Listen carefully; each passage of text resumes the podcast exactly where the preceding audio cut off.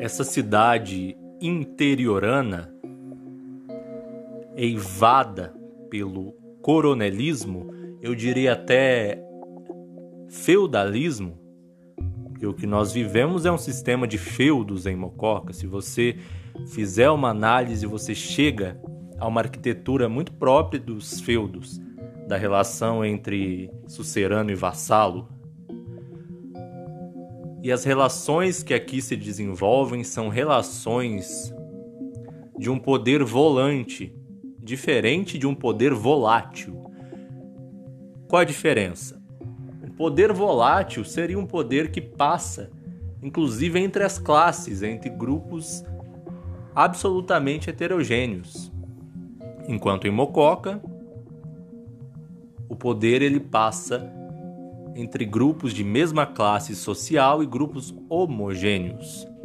Ou seja, troca-se o vestido, mas a dama é a mesma. Sempre a mesma. No final, na ponta da linha, você tem geralmente um grande grupo, uma grande família. E os pedacinhos de pequena burguesia são, eu não diria fachada, porque isso poderia pressupor uma ilegalidade, mas não é exatamente uma ilegalidade. É muito mais uma maneira do próprio capitalismo desenrolar situações que são de certa forma inevitáveis e naturais em um sistema injusto como o nosso. Um sistema capitalista barra feudal aqui em Mococa. Então, a conjunção entre grupos como Ministério Público, a alta burguesia dos clubes, a pequena burguesia dos comerciantes, os líderes fundamentalistas religiosos, isso cria um conglomerado de poder que, junto com a imprensa,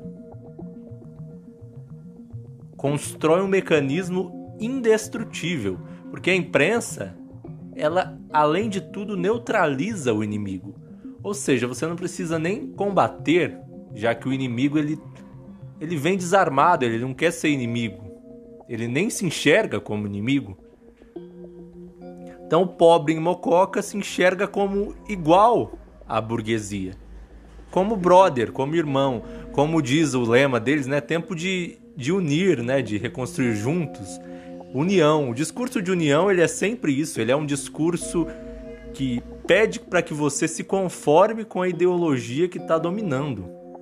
Ou seja, vamos nos unir, não me critique.